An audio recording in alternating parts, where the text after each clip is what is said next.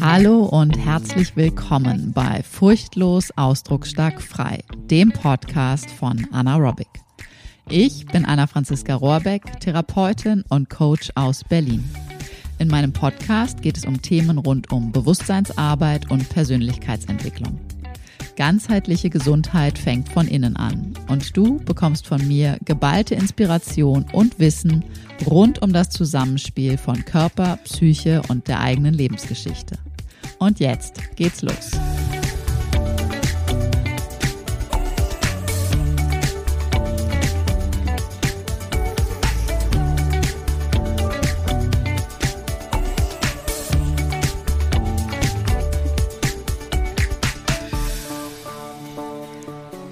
Hallo, ich freue mich, dass du wieder mit dabei bist. Heute mit einer neuen Folge mit dem Titel Nicht erst löschen, wenn es brennt. Was passiert eigentlich in unserem Gehirn bei Stress? Was haben Stress, Unruhe, Sorgen, Ängste, Panikattacken, aber auch Schmerzen oder Schlafstörungen mit deinem Gehirn zu tun? Und wieso ist eine gute Selbstregulation so wichtig? Wie du vielleicht schon mitgekriegt hast, Selbstregulation ist mein absolutes Herzensthema. Und heute widmen wir uns mal so ein bisschen den, ja, den, wie soll ich sagen, den, den, den Hintergründen, den fachlichen Hintergründen sozusagen, was da in unserem Gehirn eigentlich tatsächlich passiert, wenn wir in irgendeiner Form von Stressmomenten sind. Weißt du denn, wie du dich jetzt gerade wirklich fühlst? Wie ist jetzt gerade dein Kontakt zu deinem Körper, zu deinen Emotionen, zu deinen Gedanken? Und wie gut fühlst du dich jetzt gerade reguliert? Wie gesagt, Selbstregulation, mein absolutes Herzensthema. Und Übungen, die die Selbstregulationsfähigkeit erhöhen, bringen dir erstens ganzheitliche Gesundheit und zweitens das nicht nur in Krisenzeiten, sondern generell. Damit du dich selbst im Alltag gut regulieren kannst, möchte ich dir jetzt hier ein paar Hintergrundinformationen ähm, mitgeben, mit dir teilen. Und zwar zum einen, was genau geschieht im Gehirn bei Stress, bei einem hohen Aktivierungslevel. Dann als zweites, was hat das Ganze mit deiner frühen Prägung in der Kindheit zu tun? Und als nächstes noch, was kannst du für dich und somit auch für die dich umgebenden Menschen tun, um von einem hohen Aktivierungslevel bei Stress, Anspannung wieder in eine gute Balance zu kommen, in einen gut regulierten Zustand zu kommen. Und wenn du dich jetzt einmal wahrnimmst, einfach mal nachspürst, wie es dir jetzt gerade geht und so checkst auf einer Skala von 0 bis 10. Wie viel Spannung hast du gerade in dir? Wie hoch ist dein Aktivierungslevel, dein Stresslevel jetzt gerade? Null ist gar nichts, zehn ist absolut höchste Erregung. Und wenn du magst, dann notier dir doch gerade die Zahl für dich, so kannst du sie später auch nochmal als Abgleich nutzen. Und sollte dein Stresslevel jetzt gerade höher sein als sieben, dann empfehle ich dir zuallererst eine Übung zu machen und ich zeige sie dir einmal, beziehungsweise ich zeige dir es gut gesagt im Podcast, ich mache sie einmal für dich hier vor. Du kannst sie gerne jetzt gleich mitmachen. Und zwar ist das, dass du deine Arme über Kreuz vor die Brust nimmst, sodass deine rechte Hand auf deinem linken Oberarm liegt und deine linke Hand auf deinem rechten Oberarm liegt. So verschränkst, verschränkst du vor der Brust die Arme über Kreuz. Und dann klopfst du rechts und links auf deine Oberarme. Du tappst rechts und links auf deine Oberarme. In dem Tempo, in der Intensität, wie es dir angenehm ist. Und dabei kannst du einfach mal länger ausatmen. Verlänger deine Ausatmung bisschen länger als die Einatmung.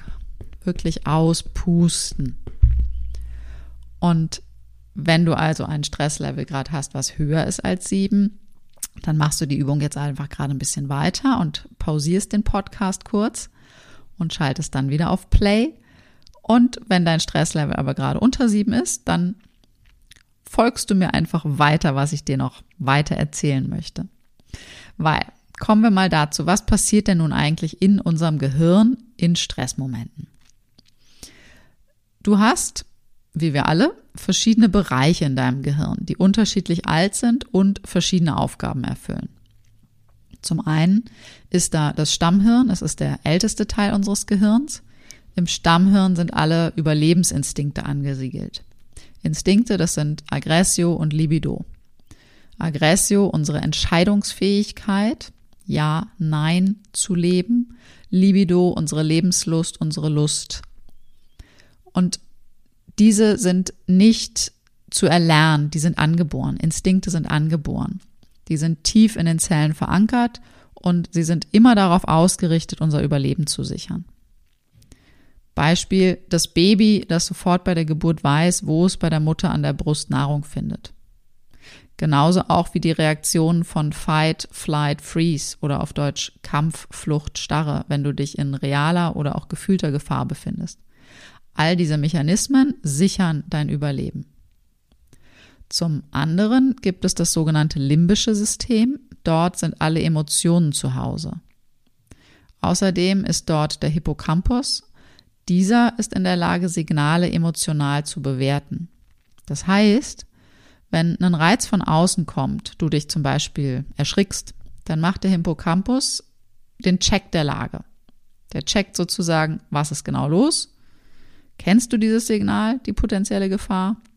Er macht sozusagen eine Sicherheitslagebewertung und je nach Einschätzung schickt er dann diese Info an die Amygdala, das ist der Mandelkern, und die Amygdala ist dann wiederum dafür zuständig, alles, was nötig ist, einzuleiten. Sendet nun der Hippocampus also die Info von Hey, Amygdala, Alarmstufe 3, also sprich eine kleinere Gefahr, dann sieht die Reaktion bei der Amygdala deutlich anders aus, als wenn die Info Alarmstufe 9 ankommt. Und je nach Alarmstufe fährt die Amygdala, der Mandelkern, nun ihre Geschütze hoch. Die Nebennieren schütten Adrenalin aus, die Muskelspannung erhöht sich, die Sinnesorgane wie Augen, Ohren richten ihre volle Aufmerksamkeit aus. Und hält die Gefahr oder die potenzielle Gefahr an, wird nach dem Adrenalin dann Cortisol ausgeschüttet. Und dann, dann ist da noch der Neokortex, der jüngste Teil unseres Gehirns. Im Neokortex, vor allem im Frontallappen, sind alle kognitiven Abläufe gespeichert. Die Fähigkeiten, rationale Möglichkeiten einzuschätzen und Umgang mit bestimmten Situationen abzuwägen. Nehmen wir ein Beispiel. Und zwar Nehmen wir mal das Beispiel Einkaufen lange, lange, lange vor Corona und in einer wirklich guten Gesamtentspannung. Stell dir also vor, du bist recht entspannt, hast vielleicht ein, ja, ein Aktivierungslevel von, sagen wir mal, zwei. Dann wirst du bei einem kleinen Gedränge im Supermarkt vielleicht kurz den Rempler spüren, ein kurzes Aufmucken der Emotionen und recht schnell über den Neokortex Verständnis, Mitgefühl, Erkennen einlenken können. Ach, war ja nicht so schlimm, ich entspanne mich wieder, es ist ja alles gut. Jetzt erinnere dich nochmal an 2020, so Mitte 2020, als Corona wirklich, es war neu, es war, wir wussten irgendwie, worum es gehen könnte, wir hatten bestimmte Ideen, wir hatten Ängste, wir hatten Sorgen, all das war irgendwie aktiviert. Stell dir vor, ein Einkauf mit Corona in einer insgesamt bereits erhöhten Aktivierungsstress-Level-Situation. Bist du nun also durch zum Beispiel Corona, das kann aber auch jede andere, jeder andere Zustand, jede andere Lebensphase in deinem Leben sein, die Ängste, die Sorgen, aber auch einfach jetzt, was Corona betrifft, die Auflagen, bist du nun also insgesamt in einer höheren Anspannung, in einem Aktivierungslevel, was zum Beispiel bei sieben ist, dann wird dir bereits bei einer gewissen Menschenmenge vermutlich eng und ungemütlich. Erinnerst du dich vielleicht noch? Weiß nicht, wie es dir jetzt aktuell damit geht, aber letztes Jahr, glaube ich, ging es extrem vielen Leuten so. Emotionen, das limbische System, köcheln schon so etwas vor sich hin und wenn dann noch jemand wirklich rempelt, dann setzt der Neokortex aus und es kommt zu einer direkten Reaktion aus dem limbischen System. Wutausbruch in Worten oder gar Taten. Ist das Aktivierungslevel bereits vorher noch mehr erhöht, dann kann es auch sein, dass das limbische System aussetzt, also kein Spüren mehr da ist. Und somit dein Verhalten nur noch die Überlebensimpulse aus dem Stammhirn gesteuert wird. So ist es auch eine, also so ist auch eine, eine Schockstarre eine Überlebensstrategie. Wenn das Nervensystem entscheidet, okay, Fight, Kampf, Flight, Flucht sind wohl nicht erfolgsversprechend, dann geht nur noch Schockstarre. All diese Vorgänge passieren natürlich ständig und in Bruchteilen von Sekunden. Und vor allem liegen sie außerhalb unseres bewussten Kontrollbereichs. In Stresssituationen wird nun von den Nebennieren Adrenalin ausgeschüttet. Hält dieser Stressfaktor jedoch an, wird Cortisol ausgeschüttet. Adrenalin baut sich, wenn kein weiterer Gefahrreiz kommt, innerhalb von roundabout sieben bis zehn Minuten wieder ab. Im Gegensatz zum Adrenalin braucht Cortisol dafür allerdings deutlich länger. Um Cortisol gut abbauen zu können, braucht der Körper eine Pause von mindestens 24 Stunden ohne einen neuen Gefahrreiz. Erst dann werden Ressourcen frei, die dein Immunsystem benötigt, um sich fit zu halten, um Zell- und Bindegewebsreparaturen wieder stattfinden lassen zu können.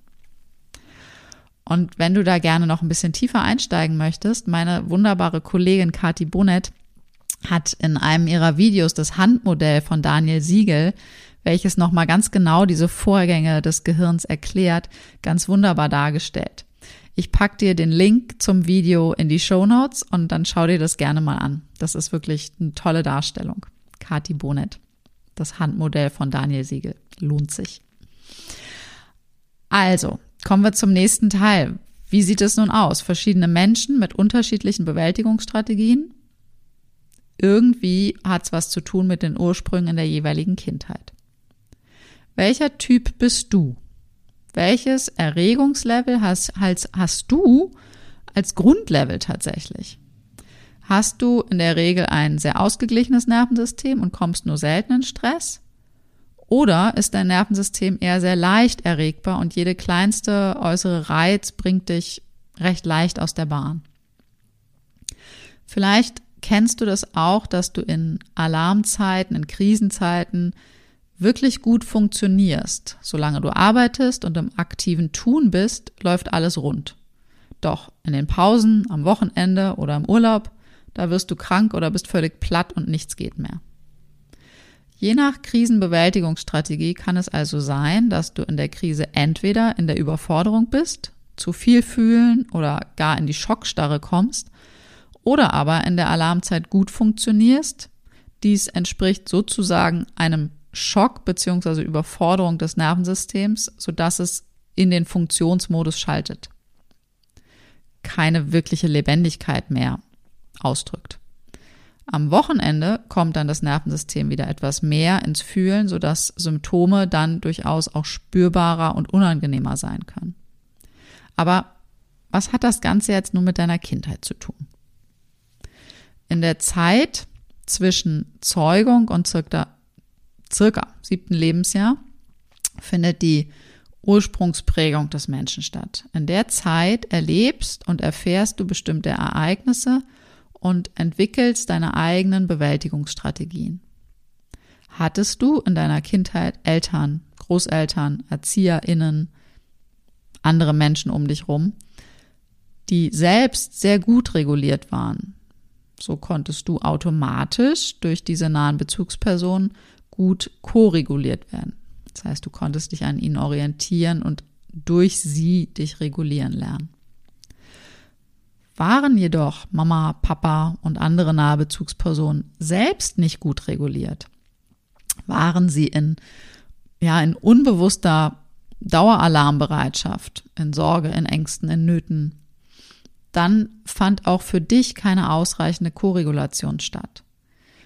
Dementsprechend hat sich dein Nervensystem ausgebildet, angepasst und Strategien für den Umgang mit realen und gefühlten Gefahren entwickelt.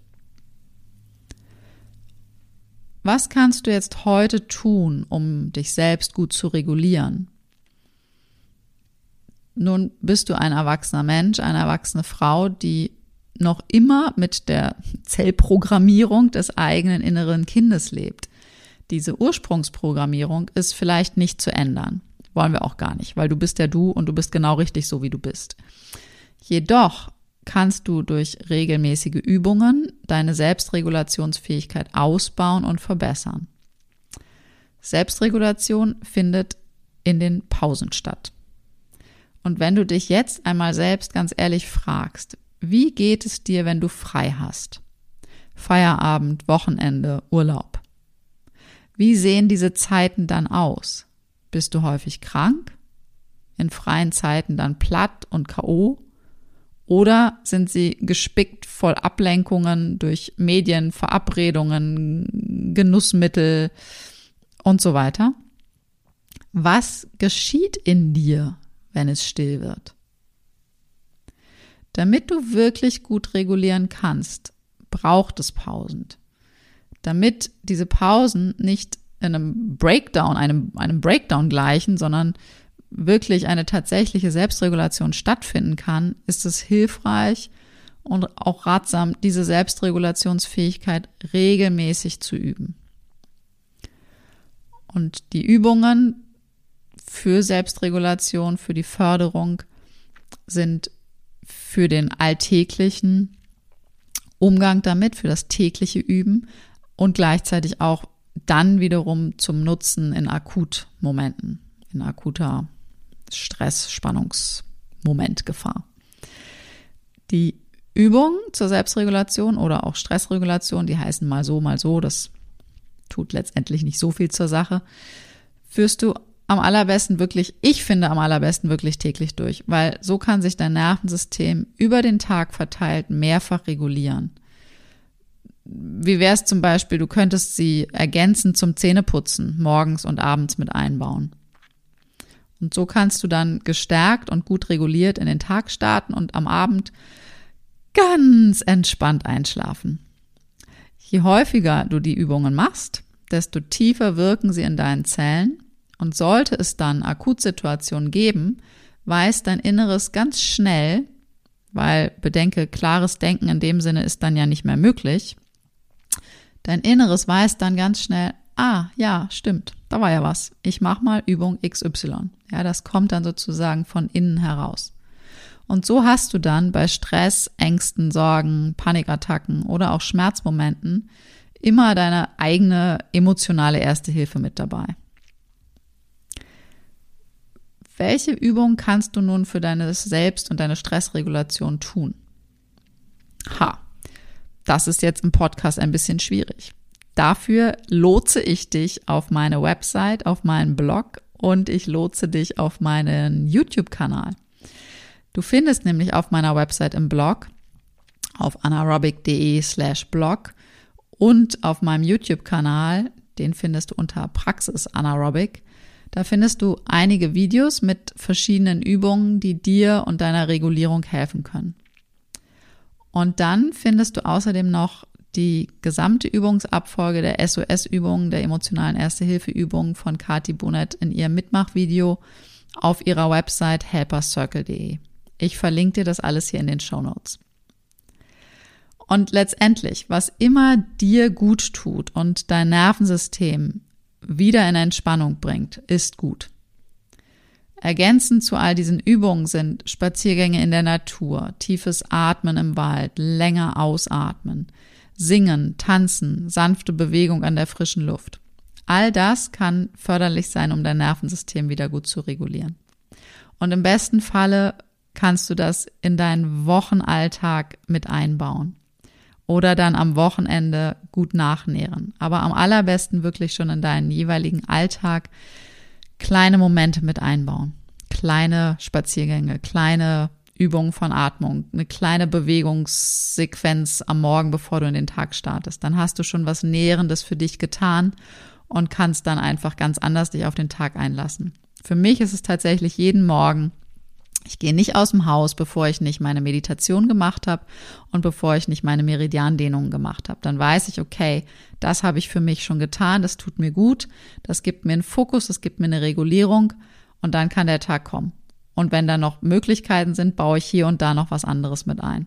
Und zum Nachmittag, zum Abend hin baue ich gerne die Übungsabfolge meiner Kollegin Kati mit ein oder die ein oder andere Sequenz aus meinen eigenen Übungen.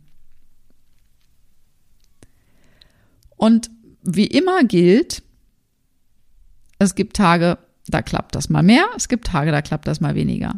Und vor allen Dingen denke bitte, bitte dran. Es geht nicht darum, dass du jetzt alles komplett von 0 auf 100 äh, sofort umsetzt. Das wäre totaler Quatsch und würde auch völlig kontraproduktiv sein. Das würde auch eher wieder vermutlich in Stress ausarten. Sondern schau tatsächlich, was kannst du Tag für Tag einbauen? Welche kleinen Sachen, Step by Step, Gewohnheiten, neue Gewohnheiten etablieren. Und dann sind es vielleicht wirklich nur so ein bis fünf Minuten, die du irgendwie einbaust und du kannst dich damit super regulieren. Und das lohnt sich wirklich sehr. Ich kann es dir wirklich aus der tagtäglichen Erfahrung sagen. Es lohnt sich absolut. Was jetzt allerdings tun bei anhaltenden Symptomen wie Stress, Ängsten, Schmerzen, Schlafstörungen etc. All diese Übungen, die dienen dir als Unterstützung, als Begleitung. Solltest du aber tatsächlich anhaltende Symptome haben, dann such dir bitte in jedem Fall ärztliche und oder therapeutische Unterstützung. Die Übungen ersetzen keine medizinische Behandlung und Therapie. Deine gute Selbstregulation jedoch, wenn du sie ausbaust, wenn du sie aufbaust, wenn du sie erweiterst, die hilft auch wiederum anderen. Wenn du nun gut reguliert bist, dann wirkt sich das auch auf die Menschen um dich herum aus. Insbesondere auf die Menschen, mit denen du nah zusammenlebst oder nah arbeitest. Also die, mit denen du wirklich viel Zeit verbringst. Deine Kinder, PartnerInnen, KollegInnen, sogar deine Haustiere. Aber durchaus auch auf die Menschen, die dir im Alltag hier und da begegnen, beim Einkaufen oder an anderen Orten. Tu dir also selbst Gutes zum besten aller Wesen. Und nun wünsche ich dir von Herzen eine bestmögliche Selbstregulierung. Und wenn du Lust hast und die eine oder andere Übung ausprobiert hast, dann würde ich mich riesig freuen, wenn du mir eine Nachricht zukommen lässt und mir einfach mal berichtest, wie ist es dir ergangen, welche Übung hast du eingebaut in deinen Alltag, wie gefällt sie dir, was, was gefällt dir, welche passt für dich nicht so sehr? Und wie geht's dir vor allen Dingen mit der Übung? Wie geht's dir so an in dem Moment selber und wie geht's dir, wenn du die Übung vielleicht tatsächlich mal ein, zwei, drei, vier, fünf Wochen gemacht hast? Da würde ich mich riesig drüber freuen. In diesem Sinne wünsche ich dir nun einen zauberhaften Tag und freue mich sehr, wenn wir uns das nächste Mal hören. Bis dahin. Ciao, ciao.